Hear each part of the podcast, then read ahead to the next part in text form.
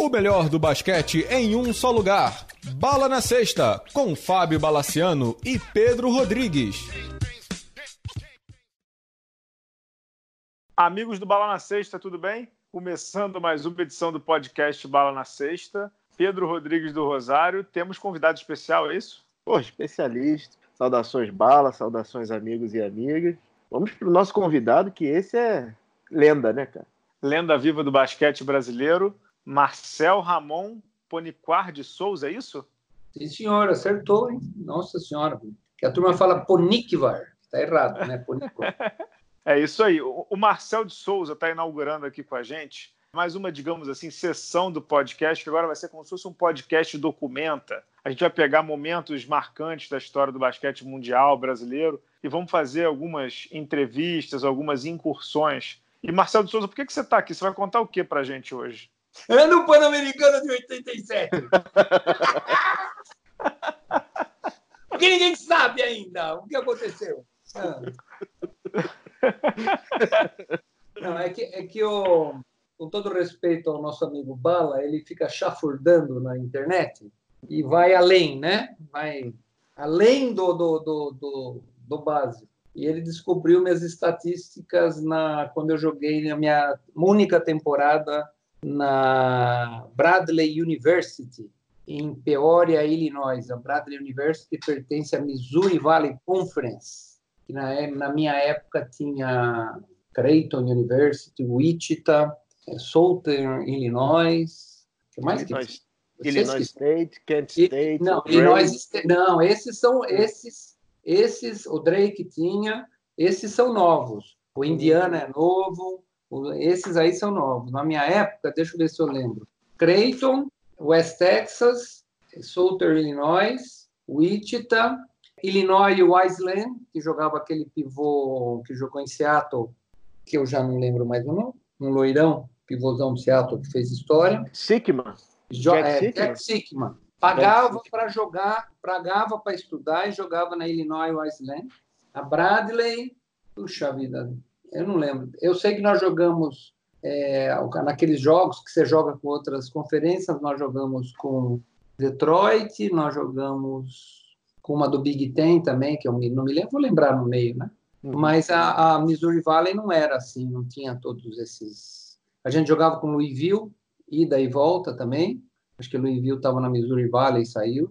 E então era uma, era uma, era uma conferência boa. A Bradley mesmo foi duas vezes vice-campeã do NCAA, né? Uhum. Quando tinha, tem jogadores é, muito bons que jogaram na NBA. E um, um que jogava comigo, Roger Fegley, jogou cinco anos no Washington, jogou na NBA, né? Começou no Washington, depois foi para outro, depois jogou na França uma temporada.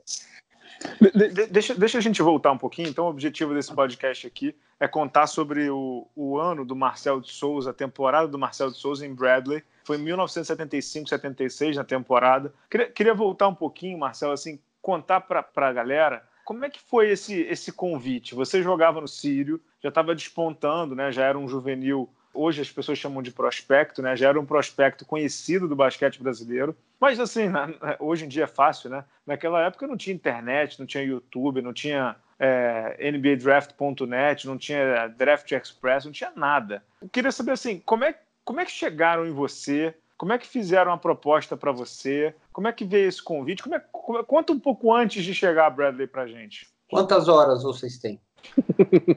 o ideal é que seja uma hora, mas a gente está um pouco liberado. Então é assim, é muito interessante a história. Antes eu vou fazer a pequena correção. Quando eu fui para Bradley, eu já era da seleção brasileira há dois anos. Uhum. Porque eu fui para a seleção brasileira quando eu tinha 16. Então eu fui para Bradley com 18, fiz 19 lá, eu já era da seleção brasileira. Mas não foi isso que motivou, não. O que me motivou, o que motivou foi o seguinte: eu, eu era infantil, que é o sub-16, aqui em Jundiaí. E veio, antigamente tinha muito intercâmbio com uma, um grupo que chamava-se Partners of America. Os Partners of America mandavam times e técnicos para virem jogar aqui no Brasil, é, para darem clínicas, ministrarem clínicas de basquete no Brasil. E uma dessas vezes que, que veio um técnico, veio o Joe Stowell. O Joe Stowell foi meu head coach na Bradley. E ele veio fazer a clínica, uma clínica aqui. Para traduzir o Joe Stowell, eles pegaram um menino de Campinas, que era técnico do Regatas de Campinas, que se chamava Jorge Tocheff. Jorge Tocheff era um filho de alemão, era um alemão, e ele trabalhava na Lufthansa, no aeroporto de Viracopos, e era técnico de basquete das equipes menores do Regatas. Ele e o, famoso Picarelli. Vocês não conhecem esses nomes, mas o pessoal mais velho que ouviram o, o podcast vai lembrar. Jorge Tocheff falava 242 línguas, ele era alemão. e, ele, e ele foi lá traduzir o Joe Stowe. E o Joe Stowe fez palestras em vários lugares do estado de São Paulo. E ele ficou lá fazendo, inclusive uma dessas palestras, que foi no DEF, onde a gente treinava as seleções aqui em São Paulo, eu assisti. Joe, Stowe era um, era um ruivinho, branquinho, baixinho, lutou na guerra da, do, da Segunda Guerra Mundial. Ele foi vice-campeão da NCAA no time no time da Bradley e ele era muito reconhecido lá na, na, na Bradley e na, na Liga no estado de Illinois. E ele fez a palestra, as, as clínicas, e quando terminaram as clínicas, ele tinha uns 10 dias para gastar aqui no Brasil. Então, Jorge Tochev falou assim, né, nessa conversa de tradutor, nós temos, nós, nós temos muito bem o Bigu, que traduziu o Phil Jackson e né, ficou o irmão do Phil Jackson, do Tex Winter, uhum, uhum. né? E você cria um laço, que você está sempre com o cara um mês. Aí, Jorge Tocheff falou, você não quer ir lá na, no meu time? Lá eu tenho um time sub-16, que na, na época chamava-se infantil, né? Uhum. É, lá em Campinas, o cara foi lá, foi treinar, e o, e o e o Joe Stoyle primava-se muito pela intensidade de treinamento, de jogo. Ele falava, falava, porque tem que jogar, tem que marcar, tem... aquelas coisas. E ele ficou lá dez dias e ia embora no domingo. No sábado, jogamos regatas e Jundiaí Clube, que era o meu time inicial, né, daqui da cidade de, de Jundiaí. E, e desculpe a modéstia aí, Pedro, Fábio e ouvintes. Eu, eu acabei com o time de do Regatas que ele treinou, né? Eu fui lá, joguei. É, foi na, naquele ano, uma, é um ano antes de eu ir para a seleção brasileira, que eu tinha virado atleta já e era melhor que a turma da minha idade. Então eu joguei super bem, fiz um monte de coisa, joguei dentro, joguei fora, joguei longe, joguei de perto, dei passe, peguei rebote, peguei o pivô do, do, do, do Regato, o Robertinho, deu não nele, deu não na armada. Bom, fiz aquelas coisas, vocês sabem quando é, quando é que tem um jogador que se destaca em categoria de baixo no meio, né? Isso já aconteceu com o Oscar, com o Marcelinho, todos esses que chegaram. Aí fui tomar banho com minha cara de sonso. Quando eu voltei para a quadra para ir embora, meu pai estava assustado, falou assim: Marcel, o técnico, aquele técnico americano que estava aí, eu falei: sei, eu vi, é, vi. É, ele deixou meu cartão, ele quer que você jogue lá. Falei, não, é legal, né? Puxa, mas 15, 16 anos, imagina, né? Uhum.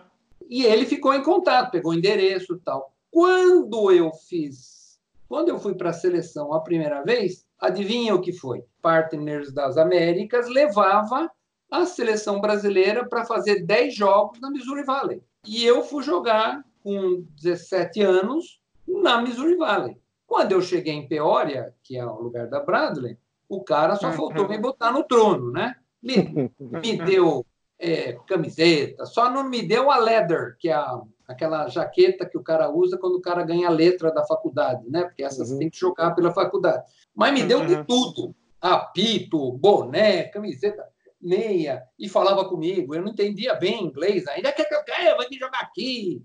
Aí jogamos lá na Bradley, perdemos, o juiz roubou pra caceta. Aí, no outro ano, é, eu não voltei porque eu já estava. É...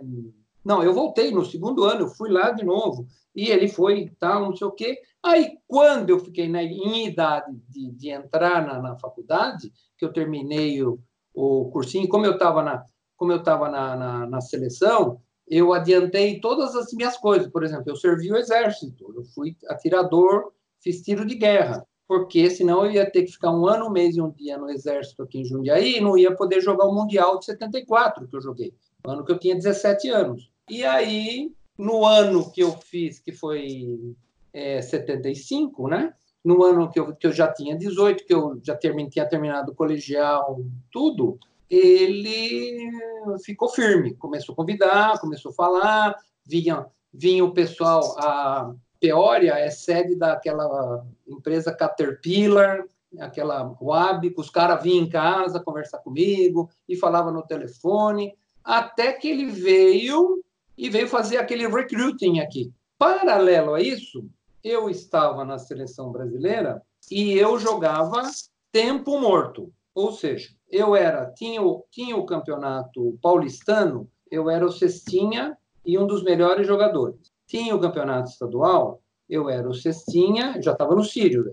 eu era uhum. o cestinha e um dos melhores jogadores. Tinha o campeonato brasileiro, que eram quadrangulares, que jogavam com todo mundo da seleção, eu era o cestinha e melhor jogador. Tinha a seleção paulista adulto, que ia é, disputar o brasileiro adulto que antigamente tinha, eu fui o cestinha e melhor jogador. Meu pai foi lá conversar com os diretores da CBB, por quê? Que o cara que é cestinha e melhor jogador na maioria dos campeonatos aqui no Brasil, chega na uhum. seleção, joga tempo morto. Ou seja, se o jogo, quando o jogo define, o Marcel entra. Então, estamos jogando, sei lá, contra quem? O Paraguai. 30 minutos de jogo, acabou o jogo. O Brasil está 30 pontos na frente, entra o Marcel. Estamos jogando com a União Soviética. 10, 8 é, minutos para acabar o jogo, a União, a União Soviética abriu 20 e acabou o jogo entra o Marcel. Estamos jogando com não sei quem, é, ganhamos Porto Rico, estamos 10 pontos na frente, falta um minuto. Entra o Marcel. Tempo morto, sempre. Nunca entrava no, na, na, na, rotação do time. Com a razão deles, porque eu tinha 17, mas o Carioca, o pessoal que era titular na época, Carioquinha, Adilson, Geraldo, Dodi, o pessoal da minha posição, tinha tudo 21 anos. Entendeu? Então, ele não é que o cara tinha 30 anos, eu tinha 17 e eu estava jogando melhor que. Não. O cara tinha 21, 22 e eu tinha 17 e era tudo isso aí. E meu pai foi lá perguntar para o Zé Cláudio, tinha outro menino que já morreu também, o Turmin, perguntavam para ele por quê. Aí, aí os caras enrolaram, enrolaram e falaram, falaram a seguinte frase, que me fez ir para os Estados Unidos. O Marcel tem que esperar a vez dele. Meu pai falou, tá bom, só que ele vai esperar a vez dele nos Estados Unidos. Então, eu disputei um sul-americano juvenil em 75 em Araraquara, onde, obviamente, eu fui o cestinho, o melhor jogador. Desculpa, estou falando assim como se fosse de outra pessoa, não estou falando de mim, tá? Uhum. Isso era em junho e julho, Claudio Mortari era o técnico, jogava Oscar, jogava o Gilson, jogava o Sayane, todos eles fomos tudo para a Olimpíada depois, era essa geração. E eles falaram assim, tá bom, pode ir. Tá, então tá, então tá bom. Então isso, isso aconteceu. Aí minha mãe não queria deixar de jeito nenhum ir para os Estados Unidos. Dona Loura. Dona Loura. Porque uma vizinha dela, que tinha uma filha muito bonita, e, ela, e eles já elas tinham já feito um miai, né, para eu casar com a moça, ela chegou para minha mãe e falou assim: o Marcel vai o Marcel vai, vai, ficar, vai jogar nos Estados Unidos, ele vai nunca mais vai voltar, nunca mais vai ver vocês, e ainda vai casar com uma americana de pé grande. Aí, minha, como imagina no dia de hoje falar um troço desse, né? Uhum. Hoje, hoje, hoje tem né, Skype, mas na época tinha só telefonema direto, DDI. Aí minha mãe fez um rolo, não, não, os caras da Caterpillar falaram, a mãe dele não quer deixar de jeito nenhum, o técnico veio. Veio, nós fomos para o hotel que chamava Holiday Inn, que é o que é lá em Campinas, que é o Palme Plaza hoje, um puto hotel, um hotelzão super chique. O cara alugou um, um salão, trouxe Super 8, trouxe slide, fez uma palestra de uma hora e meia, mostrando, olha, essa é a Bradley Universe, essa foi isso ele vai ficar nesse quarto com esse jogador, ele vai ficar assim, vai ter fulano que toma conta dele, ele vai comer aqui, ele vai estudar ali, ele... mas cercou, cercou o pavão, cercou tudo, não tinha jeito. O que minha mãe perguntava, queria botar defeito, ele falava isso, não sei o quê, tudo traduzido pelo Jorge Tochev. Aí minha mãe não tinha mal o que fazer e falou assim, e meu pai, que era tutor, né, ele já queria me mandar para por causa daquele, desse probleminha que eu não jogava na seleção. Falei, então vai para os Estados Unidos, vai jogar, vai aprender, sei lá, vai fazer. Aí minha mãe não tinha mais o que fazer, não tinha mais o que perguntar. Ela falou assim: é, lá nos Estados Unidos tem muito maconheiro. Quem garante, mas falou, juro por Deus, quem garante que o meu filho não vai andar com esses maconheiros aí, virar um maconheiro? Aí o cara falou, traduziram para ele, ele falou assim: minha senhora, eu tinha 18 anos. Na vida do seu filho, ele vai encontrar pessoas boas e pessoas más. Se a senhora educou ele direito, ele vai andar só com as pessoas boas e evitar as pessoas más. Agora, se a senhora não educou ele direito, ele vai andar com pessoas más aqui no Brasil, nos Estados Unidos, onde ele estiver, onde ele for. Minha mãe começou a chorar, porque ela sabe a educação que ela me deu. Uhum. Né? Só ela era contra e ela foi vencida com essa frase. E lá fui eu pro lá lá fui eu para os Estados Unidos. Então acertou tudo e tal. Aí o Sírio fez um charminho assim, porque não já se viu, tal. Eu joguei a, a aula começava dia 26 de agosto, uma segunda-feira. Eu cheguei no dia 25 de agosto, num domingo, e eu joguei dia 23 de agosto pelo Sírio. A última partida minha no Sírio daque, daquele ano. E fui para os Estados Unidos. Então, foi, foi, esse foi todo o processo para eu ir para Bradley. Né? Nós falei. É, tem o menor problema, a história é, é maravilhosa. É, um aspecto que você comentou é questão de minutagem. Você é era um freshman, né? Era um freshman por cima estrangeiro na época. E a sua minutagem era muito alta, era 26, quase 27 minutos em, em quadra, né? É, em 40, é, né? Só lembrando que é, era 48, em 40. 40. Como é, como é que foi a, a chegada lá? Você já, já assumiu uma. Você saía do banco, é, era titular? Como é que. Porque é muito. Na época, mais ainda, né? Era muito difícil você ter um freshman com essa, com essa minutagem tão alta, né? Freshman é o cara que está no primeiro ano da faculdade. Quanto, quantas horas eu tenho também? fala, doutor, fala, doutor. Doutor, o senhor pode tudo, Bom, doutor. Continuando a história. Catei o avião, perdi a, cheguei, é, desci em Miami, em Miami fui para Santa Luz, Santa Luz eu perdi a conexão para Bradley, porque atrasou, não sei o quê, cheguei de noite lá na Bradley, me levaram para jantar, a escola começava no outro dia. É, para chegar no meu alojamento, eu passei no meio de uma filinha de maconha, eu falei bem da minha mãe, falei, meu Deus. Aí era assim, não sei se é assim ainda na, na Inicida Boei, mas você não pode fazer treinamento. Eu cheguei dia 26 de agosto. Você, você não pode fazer treinamento organizado antes do dia 15 de outubro. Mas os técnicos podem. Tinha racha toda tarde. A turma ia na aula de manhã e de tarde, né? Terminava as aulas, a gente ia rachar, o time ia rachar. E, e, e os técnicos ficaram, ficavam lá vendo, né? O racha, né? Eles não podiam nem dividir o time, eles tinham que ficar lá e só, né? No máximo eles podiam fazer alguma intervenção individual com cada jogador, assim, mas não era nada de, de, de técnico, dessas coisas todas. Então, a partir daquela segunda-feira, eu cheguei, tive aula, né? Achei o máximo, porque você tinha aula, os caras me deram a, a escala, assim, eu achei que eu ia ficar numa classe, mas era assim, terminava aquela aula, cada aluno ia para outra matéria e cada professor também saía, era um rolo no campus, e aí almoçava todo mundo junto, depois era outro rolo à tarde. Aí nós fomos treinar onde eu conheci o meu time. Eu, eu tava... Deixa eu te fazer uma pergunta antes. É? Ah. Você escolheu que. que é, você tinha que escolher uma, uma cadeira lá, você escolheu qual, qual faculdade? Eu fazia um, um major que se chamava Pre-Dental, porque meu pai queria que eu fosse dentista Uhum. Então chamava-se Pre-Dental. Legal, essa não tinha menor noção. Uhum. Essa é uma outra história, man. difícil pra caramba. Tinha que tirar nota e você tinha que ter nota para jogar. E meu pai uhum. queria que eu fosse dentista, então ele falou: ele vai fazer pré. Tem odontologia aí? Ele nem sabia que lá nos Estados Unidos odontologia é uma especialidade médica. Não, tem uhum. o pre-dental. Ah, então ele vai fazer isso. Ah, vou, tá? depois eu conto as histórias. E, e teu inglês nessa época era, era bem mais era, ou menos. Né? Era inglês de escola. Uhum. Não tinha teste de inglês. O teste de inglês é era preencher o I-20, o visto. Aliás, uhum. eu levei uma, uma prensa da mulher do consulado, porque perguntaram: é, Who is going to pay to the, your ticket to America? Eu escrevi assim, My father is gonna pay. Puta, levei, porque eu escrevi, abreviei gonna, né? Uhum. G-O-N-N-A, em vez de falar going to pay.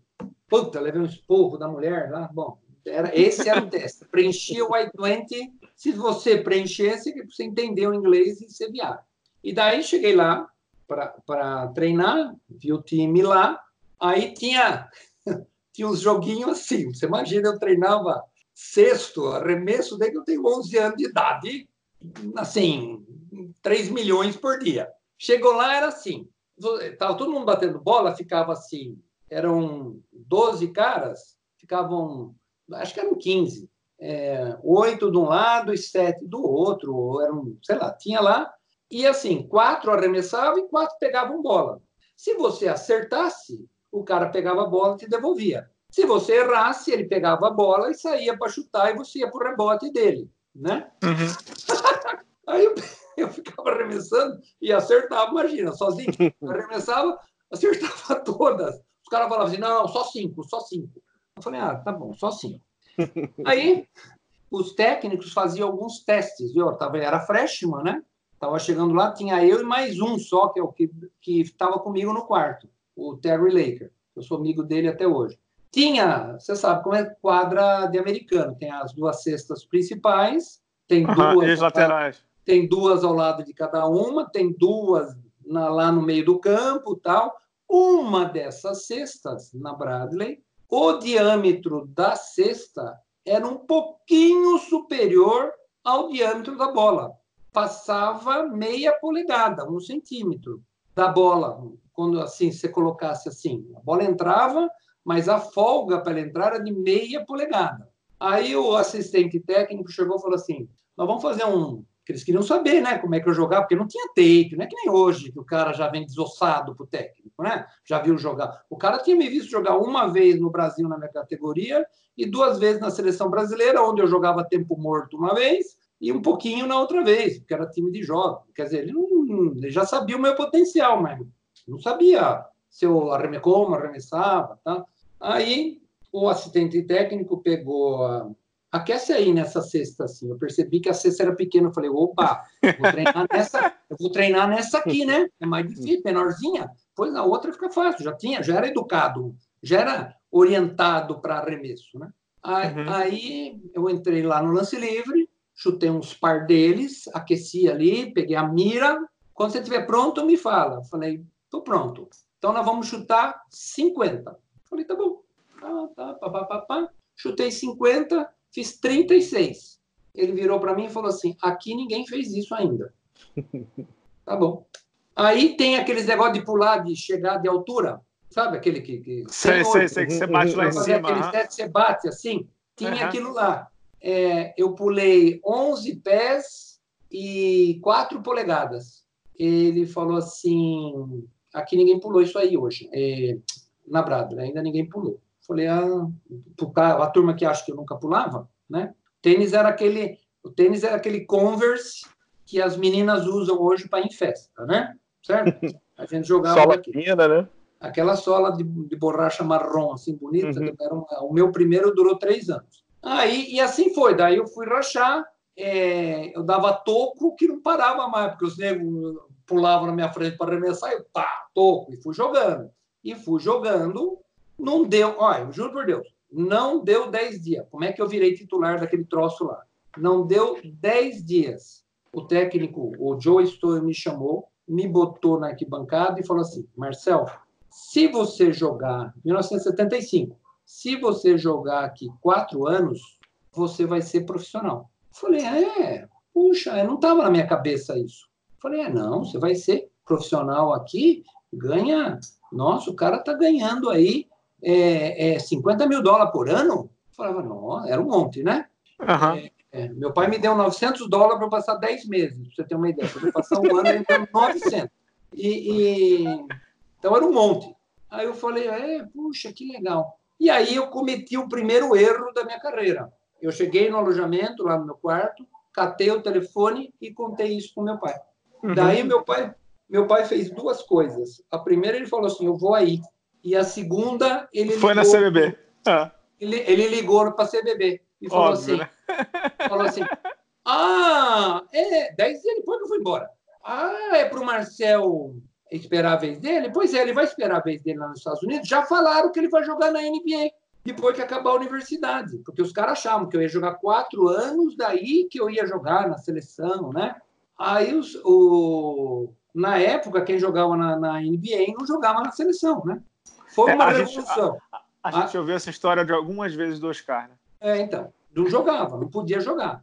Aí eu lá, né, adorando o negócio, eu falei, me achei aqui, porque eu, eu era acostumado a essa facilidade, eu tinha em Jundiaí. Uhum. Eu treinava aqui no ginásio da cidade, eu praticamente a hora que eu quisesse, porque os caras já me conheciam desde pequeno. Eu treinava, vinha gente pegar a bola para mim, eu ficava treinando tal. E lá na Bradley era assim, aquele, aquele ginásio ficava à disposição do time 24 horas por dia aceso. Falei, oh, uhum. oh, oh, meu, deixa comigo. Aí, o que, que aconteceu? Começou a chover telefonema, telegrama, Zé Cláudio telefonema. Não, você tem que voltar, você vai voltar.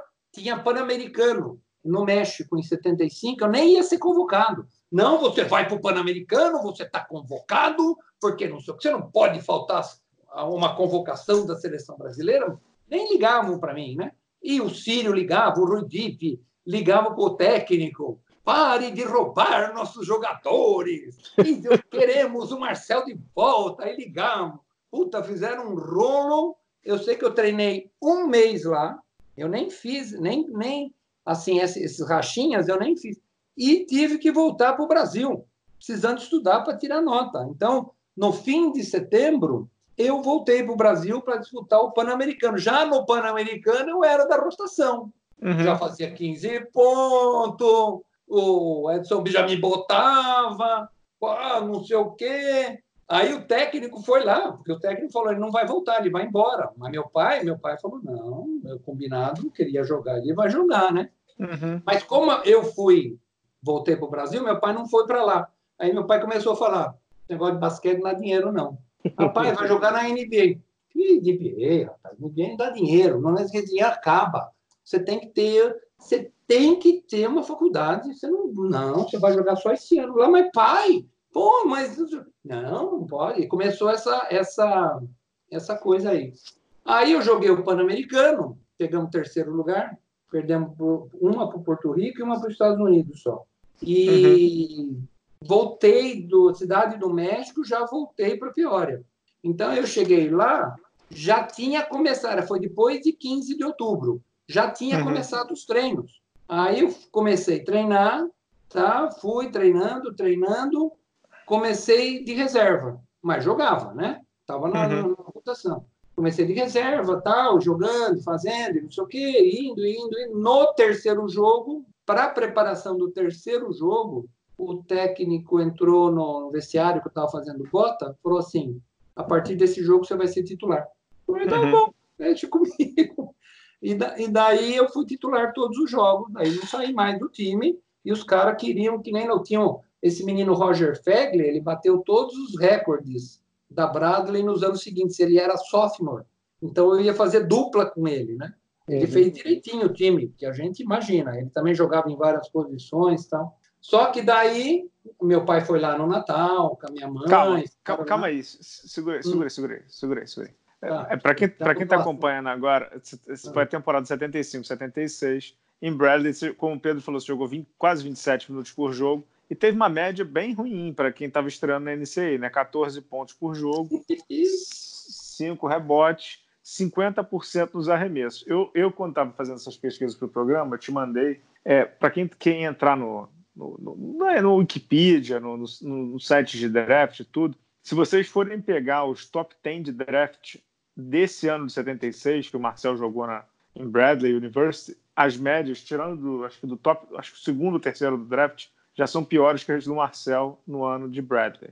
Então, a, a, a pergunta que fica é assim, cara, qual é o impacto, assim? Quando tu começou a jogar É, e, e, a galera viu assim, quem é esse maluco? Porque né, hoje em dia, né, Marcelo, é, a gente vê muito australiano, vê brasileiro, vê argentino, vê espanhol, vê tudo na NCAA, né? A NCAA, é numa menor instância, claro, não é NBA de internacionalização, mas tem muito gringo. Mas na época, década de 70, não. Então, assim, como é que, como é que foi a reação de nego que começou a ver um fedelho brasileiro, né? Você devia ser bem magricelo, longilíneo e tal, 98, matando bola de tudo que é canto, e tendo médias que, que, que como o Pedro está dizendo aí, assim, tem, tem muito sophomore, tem muito jogador veterano que não tinha. Então, como é que foi essa reação? Como é que foi essa recepção?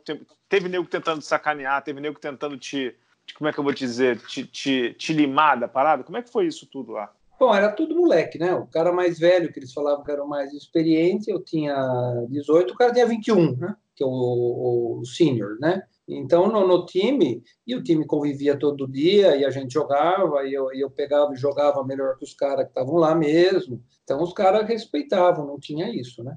No público, eu, eu acabei virando assim, de curiosidade para uma entidade. A turma adorava me levar para jantar, adorava as coisas que eu fazia na quadra, porque brasileiro é mais sensível, né? Os americanos são tudo certinho ali, bonitinho, tá? Então, eu uhum. atirava, eu beijava a bola, eu fazia caras e bocas, e putz, os caras adoravam e faziam. Mas eu tive, assim, no começo, muita dificuldade, porque eu não sabia jogar. Essa que é a verdade. Porque aqui no Brasil, me ensinaram a driblar, a passar e arremessar. E como eu é, tinha o, o, mais coisas que os outros e fazia melhor isso, eu não precisava saber jogar. Chegava na seleção, que eu jogava com os caras mais velhos, eles falavam isso para mim, porque eu sou eu sou o autor da frase que depois o Oscar é, copiou, né? Que eu forçava o arremesso, os caras falavam, Marcel, forçou, pô. Eu falava, mas só tem um me marcando. Entendeu? Mas um só tá me marcando. Como é que é isso? Aí o técnico, primeiro, ele era contra o meu arremesso de muito longe, porque não tinha três pontos e eu arremessava de longe já. Então, e segundo, a minha seleção de tiro, ele dava pau. Terceiro, ele enchia o saco da minha defesa. Quarto, ele enchia o saco do meu rebote. Ele falava que eu tinha que pegar 10 rebotes por jogo. Então, eu pegando 5, ele não estava satisfeito. Acho que teve um ou dois jogos nesses aí que eu peguei 10. Ele me enchia as paciências com porcentagem de tiro. E ele falava que eu não podia chutar menos que 50%. E ele falava assim: você pode acertar nove arremessos daí da onde você chutou. Porque às vezes ele fazia assim, sabe quando o técnico, vocês já treinaram, vocês sabem. O técnico fala: para, para, para. Daqui vai para onde? Eu estava com a bola na mão, eu pegava a bola, e, da onde eu estava, eu arremessava e caía a bola. Mas era longe, né? Fazia meio de brincadeira. Aí ele falava assim: você pode arremessar nove dessas aí e acertar as nove. Na décima que você errar, você vai sentar.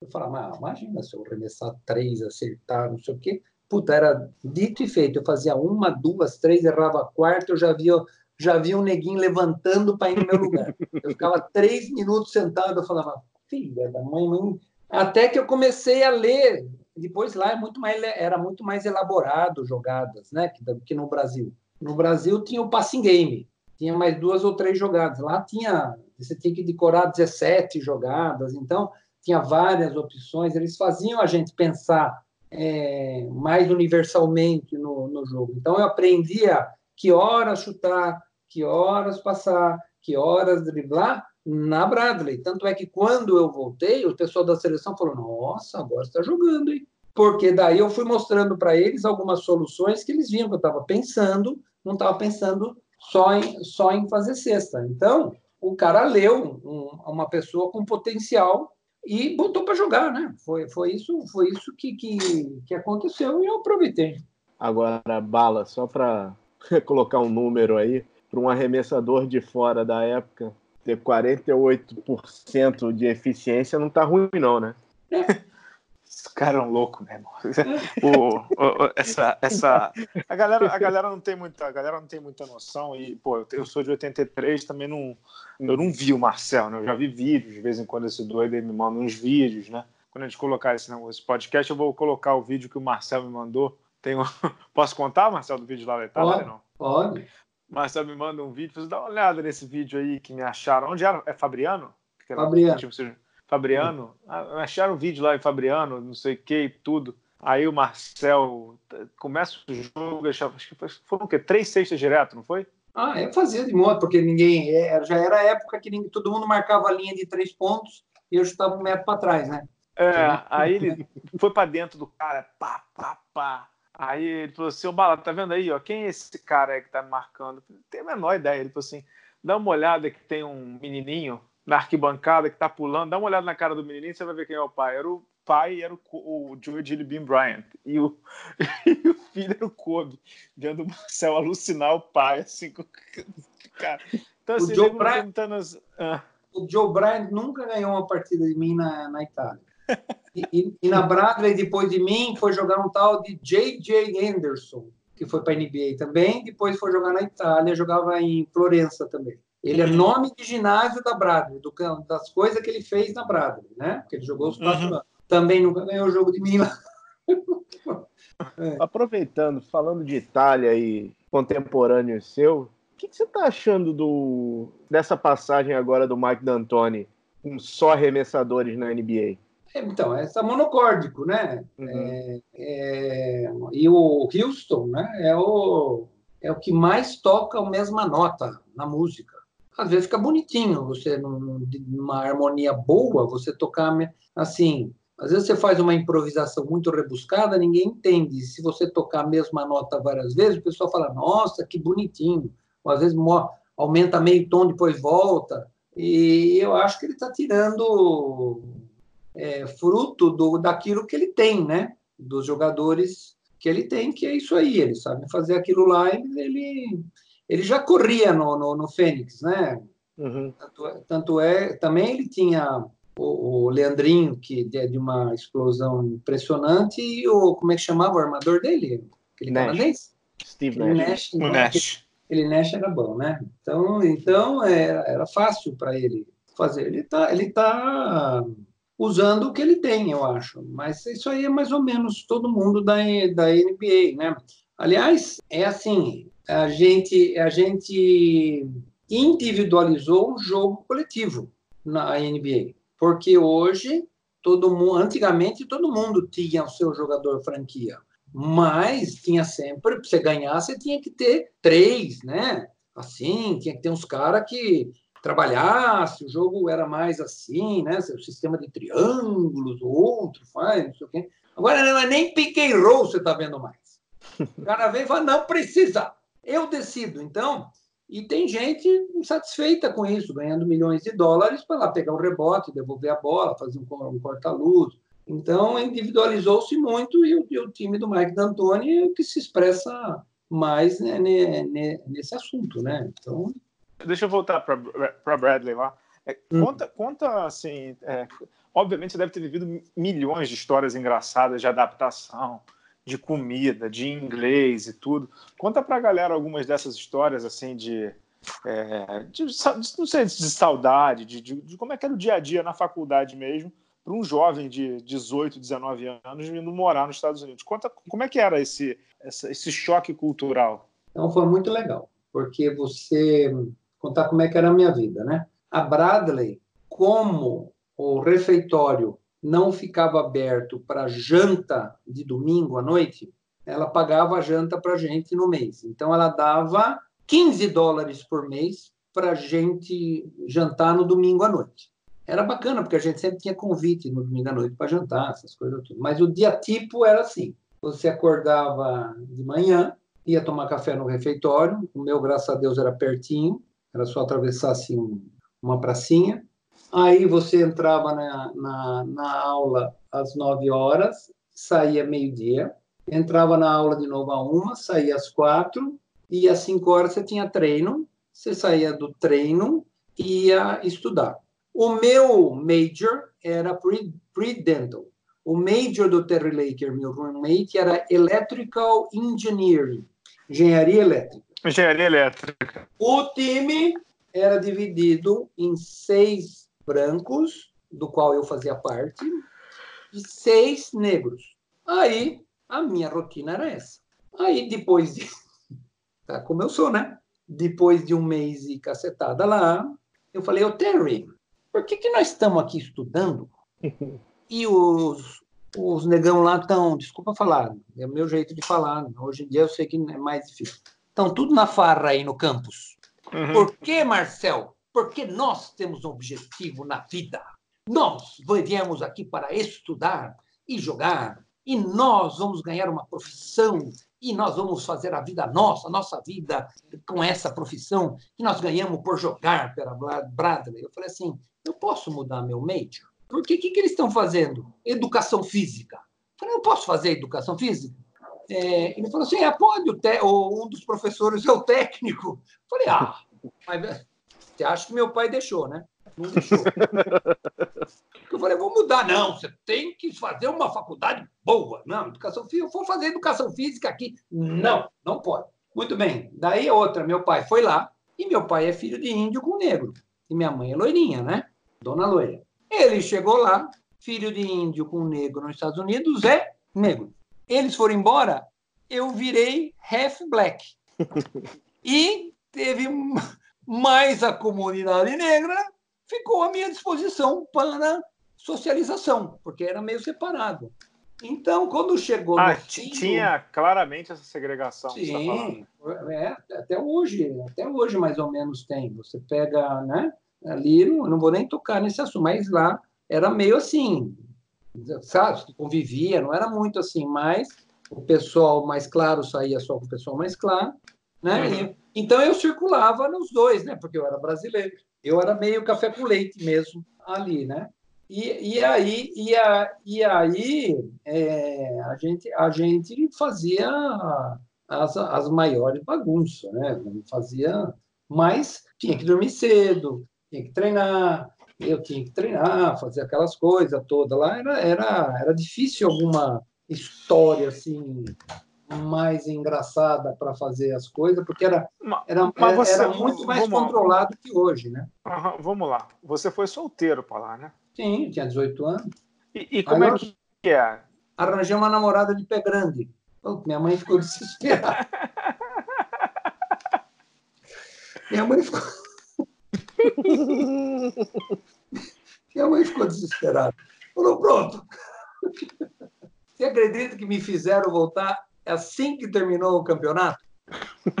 não tinha dúvida, né? Terminou a temporada normal, lá, regular, regular season, a Bradley não tinha o torneio da, da conferência ainda, tinha só os 64 times, eram 64, que iam disputar o NCAA, né? A Bradley, uhum. A, Bradley teve o recorde de 13-13, né? E então não foi chamada como convidada lá para o negócio e a gente ia estudar até o fim do ano.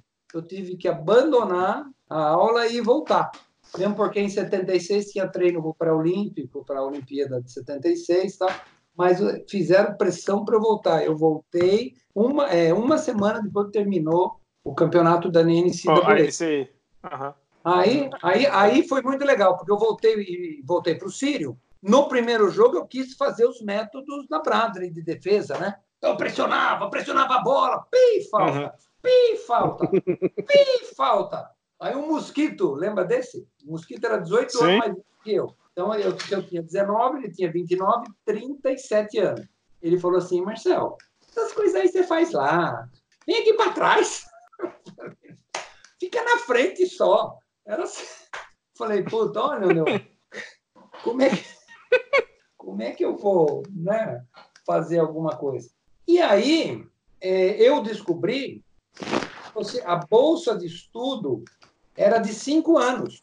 Uhum. Então, você, para facilitar o estudo do atleta, a faculdade dá cinco anos para você fazer os quatro anos.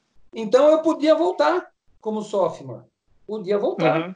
E aí, é bem verdade que eu já tinha decidido ser médico, né? Mas eu falei, vou, depois que eu voltar da Bradley, com 20, pô, com 22 anos, eu faço medicina, porque a, a, o negócio da NBA não estava comigo, estava lá na farra, na Bradley, né? Meus amigos, e jogar lá. Esse, negócio de ir lá porque eu queria jogar na NBA não era, eu queria bater o recorde da Bradley, mas ir para a NBA, eu falava, não, não vai dar, né? Eu via, é, eu fui lá na época que a Indiana tinha do Bob Knight, ganhou, uhum. vi o carinha Abdul-Jabbar, falei, eu não vou jogar nesses... Sabe, você não, você não acreditava muito né, né, nessas coisas.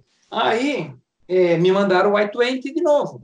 Eu, eu fui procurar meu passaporte para ir lá tirar o I-20. Cadê meu passaporte? Seu pai sumiu. Minha mãe escondeu. Minha mãe escondeu e eu procurava o passaporte. Cadê o passaporte? Achava só o passaporte antigo, não achava o passaporte. Eu estava com o I-20 e sempre eu ligava para o técnico e falava, eu vou fugir daqui. Aí, mãe, eu, eu fiz um, um, rolo, uns três, quatro dias que meu pai, meu pai chegou, catou o passaporte da minha mãe e falou assim, Tó, faz o que você quiser.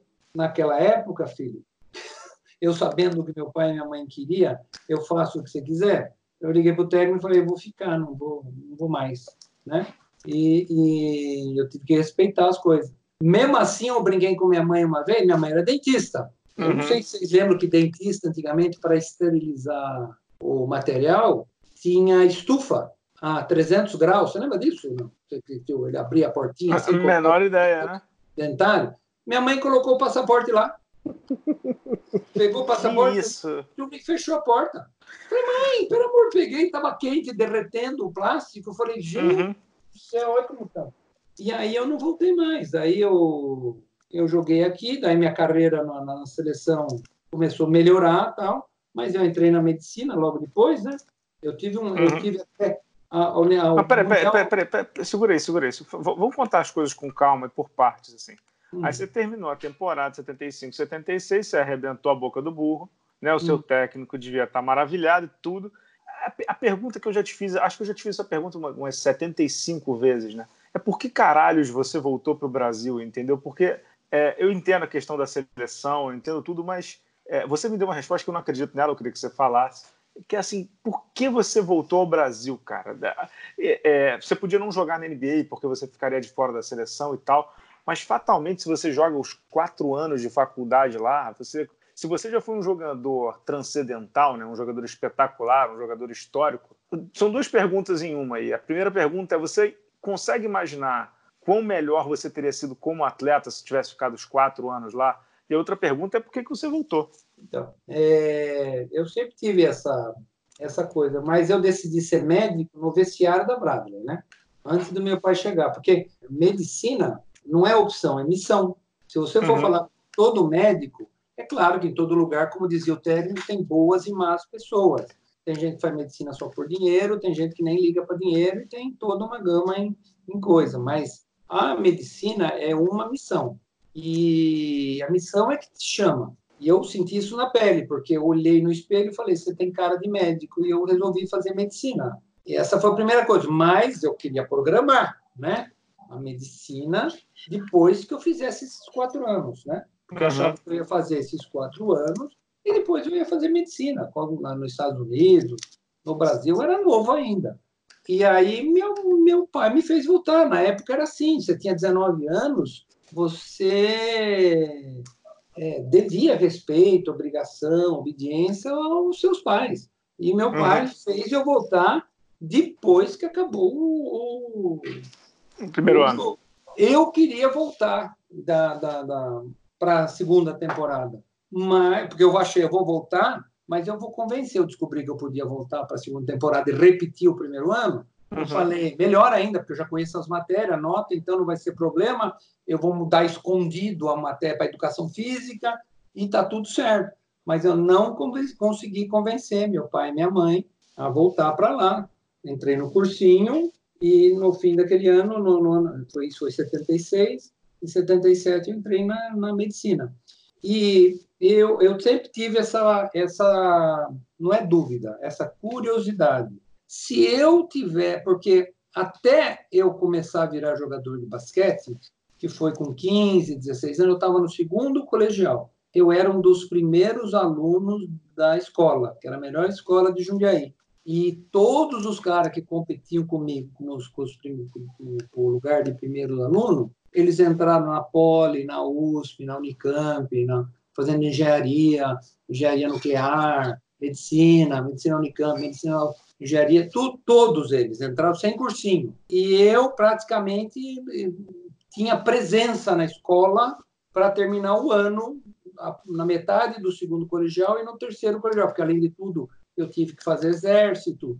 Então, eu não me preparei, eu perdi aquela. A minha escola era boa, era um troço de louco. Uhum. E, então, se eu não tivesse ido para o basquete e estudado, onde eu também estaria hoje, com a formação que eu tive? E se eu tivesse ficado no basquete, jogado na Bradley e me dedicado a, somente ao basquete, onde eu estaria hoje? Eu me consolo com o fato de que a medicina me fez um melhor jogador de basquete para aquilo que as possibilidades me ofereciam. Porque, uhum. eu, como eu não treinei na onde o cara vira jogador que é até 25 anos, eu estudei mais que treinei.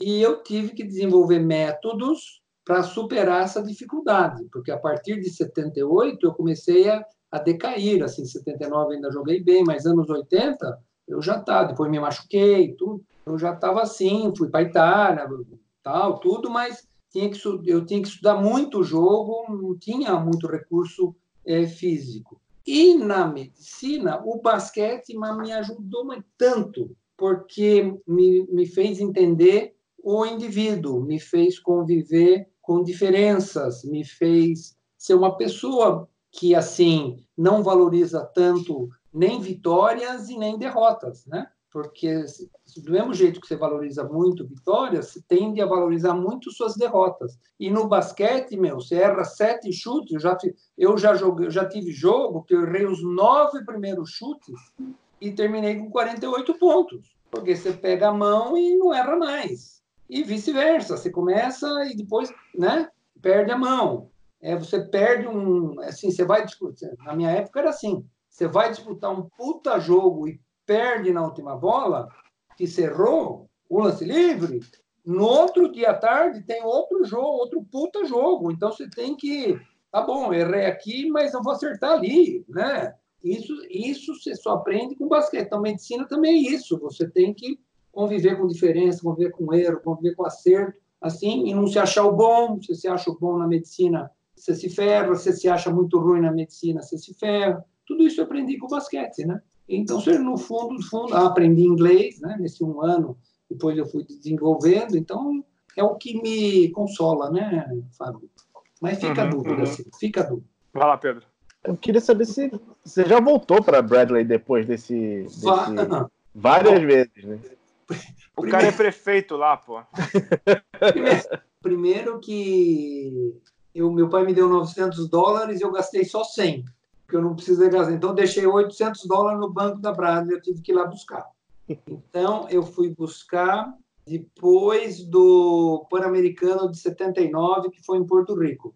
Daí, cada vez que eu ia para os Estados Unidos jogar, alguma coisa assim, por exemplo, Pinheiros, eu era técnico, nós fomos jogar na, em Champaign, Illinois, que é a 40 milhas de Peoria. Aí eu fui lá almoçar, quando as coisas que eu me lembro assim, é, quando eu terminei minha temporada na Itália, eu fui fazer um giro para ver jogos de basquete nos Estados Unidos inteiro. Eu fui para Bradley, fiquei lá na casa do meu técnico. É, no Pan-Americano de 87, o meu técnico foi lá no alojamento do Brasil um dia antes. É, no, no, meu quarto, no quarto, a gente dormia um quatro. Eu, o Mauri, o Oscar e o Cadum. Ele reuniu os quatro. é louco ele falou que a gente tinha, ia jogar para os Estados Unidos, que a gente tinha uma oportunidade única de entrar para a história. Nós falamos, tá, filho, é, obrigado, é, louco. é é louco, é, sempre foi assim. Ele quer ganhar dos Lakers, né? Ele achava que o time dele ia ser campeão da, da, da NCAA, né? Você é maluco. Não, vocês têm a oportunidade única. E, e, e a gente tinha duas camisetas daquele jogo. É, uma eu dei para ele da, daquele porque trocava no vestiário a camiseta. Uhum. Uhum. E a outra, e a outra é aquela história do menino que estava limpando a quadra, um grandão lá, que perguntou para mim se depois do jogo eu dava a camiseta. Eu falei só se ganhar, se ganhar eu dou. O cara falou: "Ah, você também". E nós ganhamos. Eu fugi uma hora do menino até ele me achar. Ficou, eu tive que dar a camiseta para ele.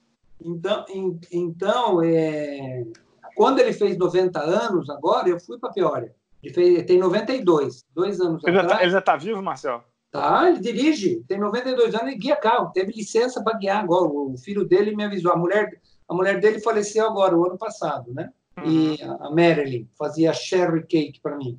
E quem me viu jogar lá foi o Zé Medalha, o Dante. Eles tinham uhum. um grupo que eles viajaram, eles, eles foram lá na Bradley. E eles perguntaram: o Marcel pode jogar na NBA? Ele falava assim: se jogar os anos aqui, pode. Porra, Marcel, você viu isso? Ele falou: é, falei, né? Então, eu sempre tive, escrevia, né? Carta, falava no telefone. É, o Pinheiros foi jogar em, nos Estados Unidos, fazer uma temporada lá de jogos, assim, ele foi assistir. Então, eu nunca perdi o contato. Eu sempre falo com ele, com o filho, essas coisas assim. Eu sou parte da família, né? Uhum. Tem jeito. Mas tem. Ah, e no fim, no fim, uma vez, da uma das últimas vezes que eu fui lá, ele reconheceu. Ele falou assim: Marcel, se naquela época tivesse arremesso de três pontos, eu ia deixar você arremessar. Falei, ah, agora. agora, até eu também. Agora, será o Benedito. Porque eu já chutava do, da onde os caras chutam, né? E agora, né? Chutam de muito longe, né? Uhum. Eu já treinava daí, né? Mas aqui é não precisava chutar na quadra, porque você ficava mais livre antes. Né? O é. que mais, Pedro? que mais, Pedro? Foi só uma décadazinha de diferença, né? Porque a linha de 3 na NCAA é de 86, né?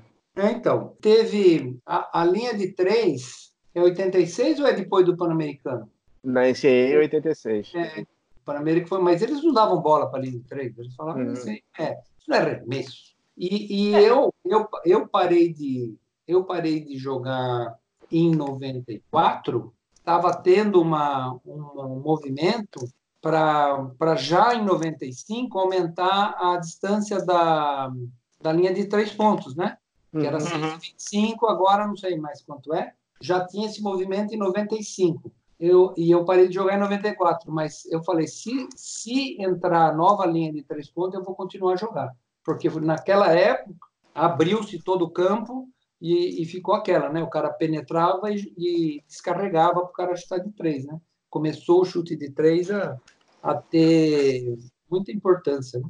O, o Marcel, parece encaminhando para o final desse programa que, que é delicioso, deixar de ficar aqui três horas conversando e tudo.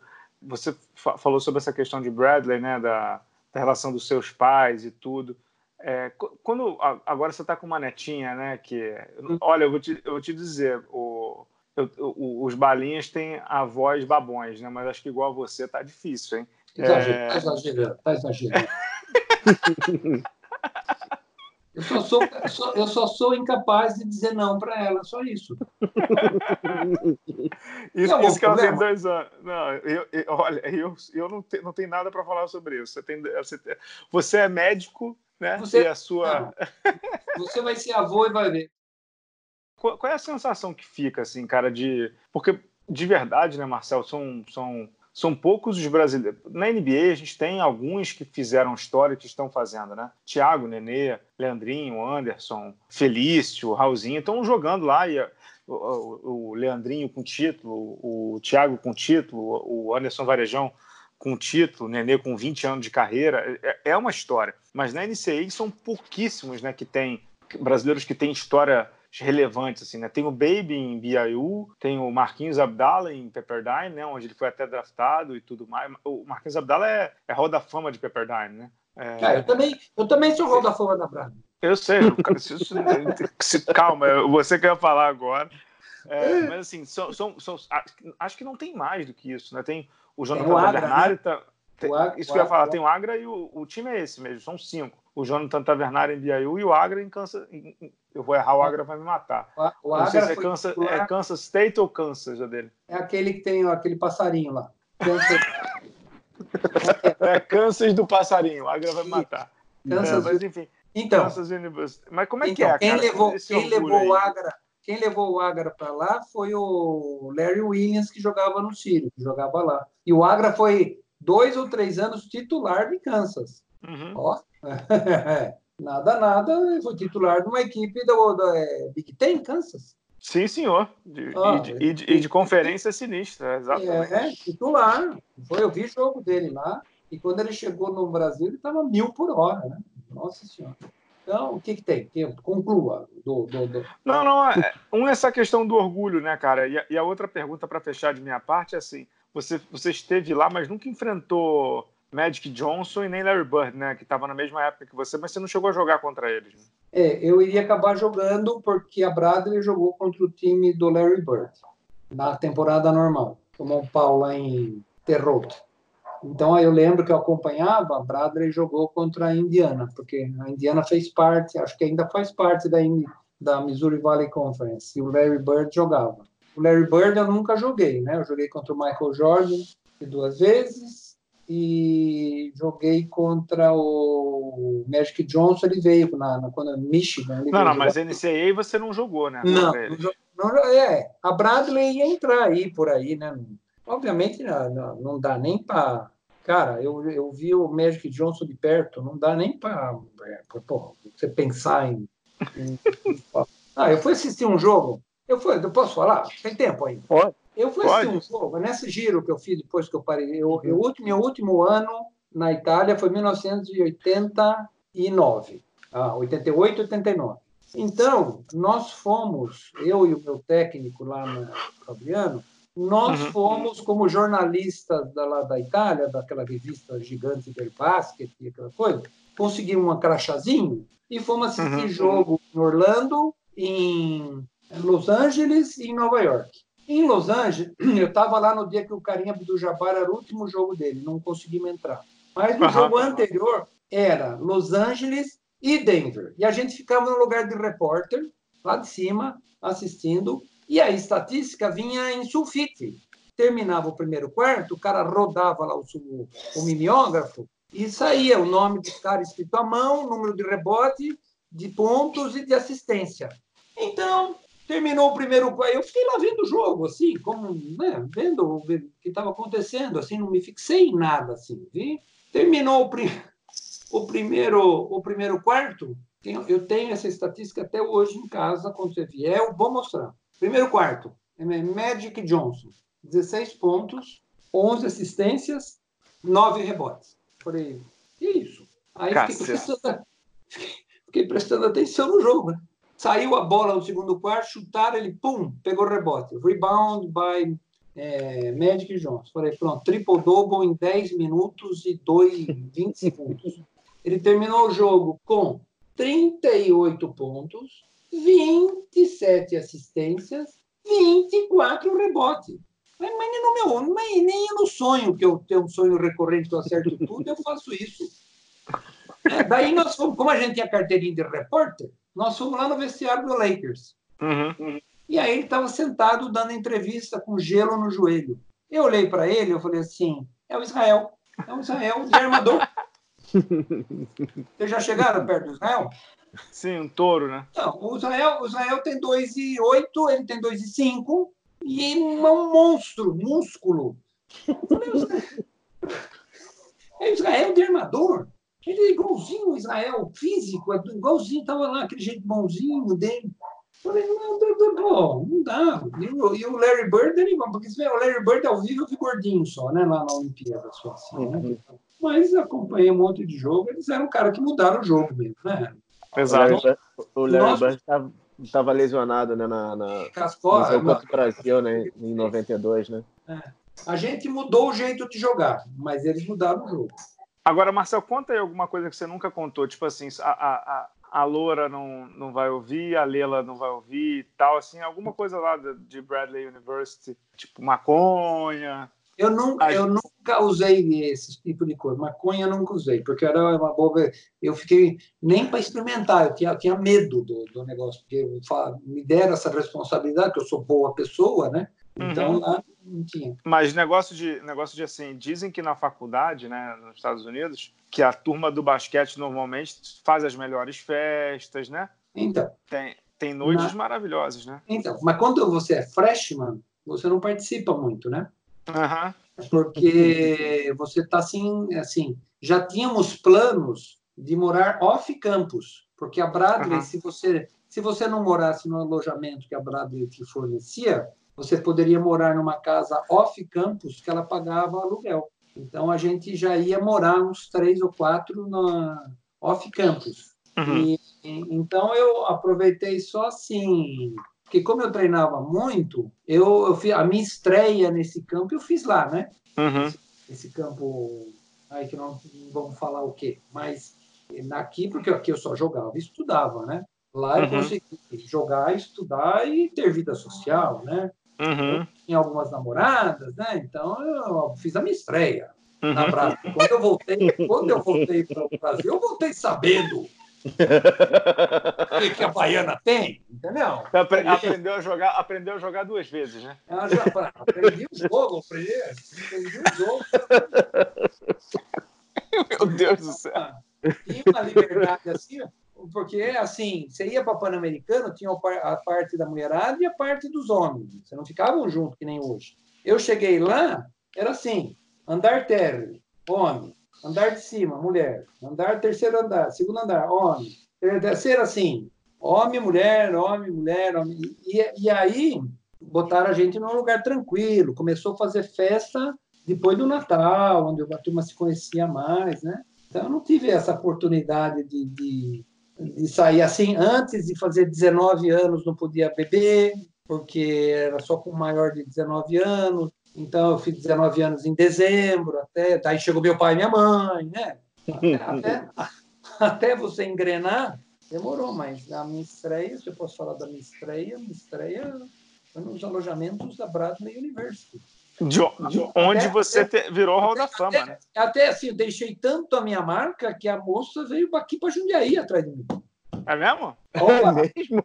Eu tava, é, eu tava na faculdade lá, chegou a moça da secretaria e falou assim: Marcelo, vem a moça com uma, falando de um jeito estranho aqui. Com um sapato é, grande. É, vem aqui, uma voz estranha te procurando. Quando eu vi, era a moça. Ficou aqui hospedada no hotel tal. Mas, é, mas é. É isso aí. É isso aí. É isso aí. Sempre. Você tá vendo? Já me arrebentava corações. Uhum. Não, não, eu falei esse negócio do, do, do, sapato grande, que era como sua mãe, sua mãe não era, não chamava, né? Como é que ela falava? Não, mas se você. Pé grande, mas se você perceber. Pé grande, desculpe. Perceber, americana tem pé grande. Uhum. Já percebeu? Marcelo, eu tenho 1,68m. Pra mim, todo mundo tem pé grande. Mas presta atenção, pensa americano. Tem os estrangeiros aí que vêm com as americanas, né? Olha o pé delas. Você vai ver se elas vão ficar os 42, 43. É, tudo tem pé grande. É muito engraçado. É isso aí. Fechando mais uma edição do podcast Bala na Sexta. Giovanni, tá liberado aí todos os trechos, faz só o seu trabalho aí na edição. Pedro Rodrigues do Rosário, muito obrigado. Marcelo Souza, muito, muito obrigado. Esse primeiro podcast aí com uma situação histórica né, da sua vida e do basquete brasileiro. Tenho certeza que esse podcast vai ser ouvido ad eterno, meu amigo. E, e vou te falar, é, não é fácil encontrar referência do seu período na Bradley University. Acredito que esse podcast vai ser ouvido muitas e muitas vezes, viu? Mas, mas você sabe por quê? Antigamente era Super 8. Aliás, tinha sessão de vídeo na Bradley, desculpa aí me estender Uhum. Você, ficava, você, ficava, maluco, porque o rear wind, voltar para trás, voltava o cara jogando para trás. Entendeu? O cara botava aquele Super 8, aquele. Não sei se uhum. chegou a isso aí. E estava passando. Daí o cara queria mostrar uma jogada, não é que nem hoje, que você volta e volta, né? Ele voltava, a, o que andava para frente andava para trás, na mesma velocidade. Então, eu não entendia nada daquele troço, daquele filme aí que ia para frente, ia para trás. O cara falando inglês que eu não entendia direito. Então não tem, não tem muita muitos jogos assim meus lá na Bradley, porque é superior. Talvez na Bradley tenha. Eu vou pesquisar, vou te mostrar. Quero ver também. Legal. Muito obrigado, Legal. viu? Muito obrigado mesmo. Valeu, doutor. Falou, querido. Um abraço e muito obrigado pela chance. Tamo junto. Obrigado sempre aí. Obrigado a todos, pessoal. Tchau, tchau.